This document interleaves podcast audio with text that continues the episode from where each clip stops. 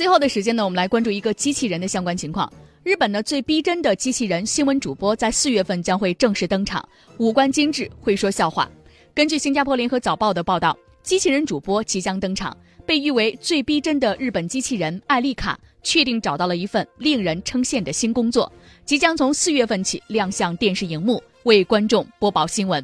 不过呢，新闻主播需要流畅的口语能力以及随机应变的灵活性，机器人能否胜任呢？对此，阿丽卡的设计者、大阪大学智慧机器人实验室的主任石黑浩可谓是信心满满。他说：“阿丽卡热情并且懂得表达关怀，可能很快就会拥有独立的意识。”阿丽卡呢被设计为二十三岁的女性，拥有精致的五官，加上十四个红外线感测器构成的灵眸的双眼，让她不但能够做出生动的表情，也能够辨识房间内每个人的位置以及人脸识别。除此之外呢，它拥有世界上最先进的人工智能对话系统之一，通过放置在附近的麦克风和传感器收集信息，感知对方的声音和动作，进行流畅自主的对话。尽管目前它的双腿双臂都没有办法移动，全身上下只有大约百分之二十可以自主活动，但是呢，艾丽卡可以侦测声音的来源，知道谁在和他说话，并且对外界充满好奇，渴望与人交流，还会说笑话。如此逼真的表现，让艾丽卡被誉为似乎拥有灵魂。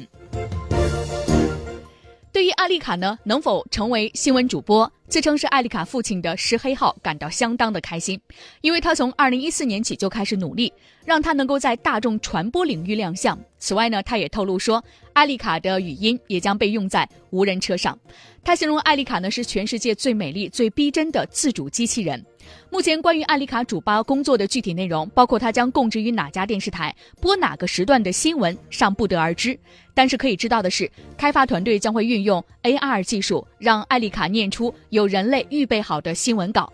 负责开发艾丽卡的科学家格里斯说呢，艾丽卡已经学会了说笑话。所以我们看到呢，接下来的这个时代呢，运用人工智能来播报新闻，艾丽卡也并非是首例。二零一五年呢，微软开发的小冰。就曾经登上东方卫视，负责播报气象，并且可以利用深度学习、智能云和大数据的技术，对天气数据进行相关的分析。所以将来可能有一天呢，坐在这个话筒前和大家来沟通新闻的，不再是燕子，而是一位机器人。那到时候呢，它会有怎样的一个表现呢？我们也知道呢，时代在向前发展，每一个新的东西的出现，大家都应该积极的对此感到很有兴趣。好了，接下来的时间我们稍事休息，进一段广告。广告之后马上回来。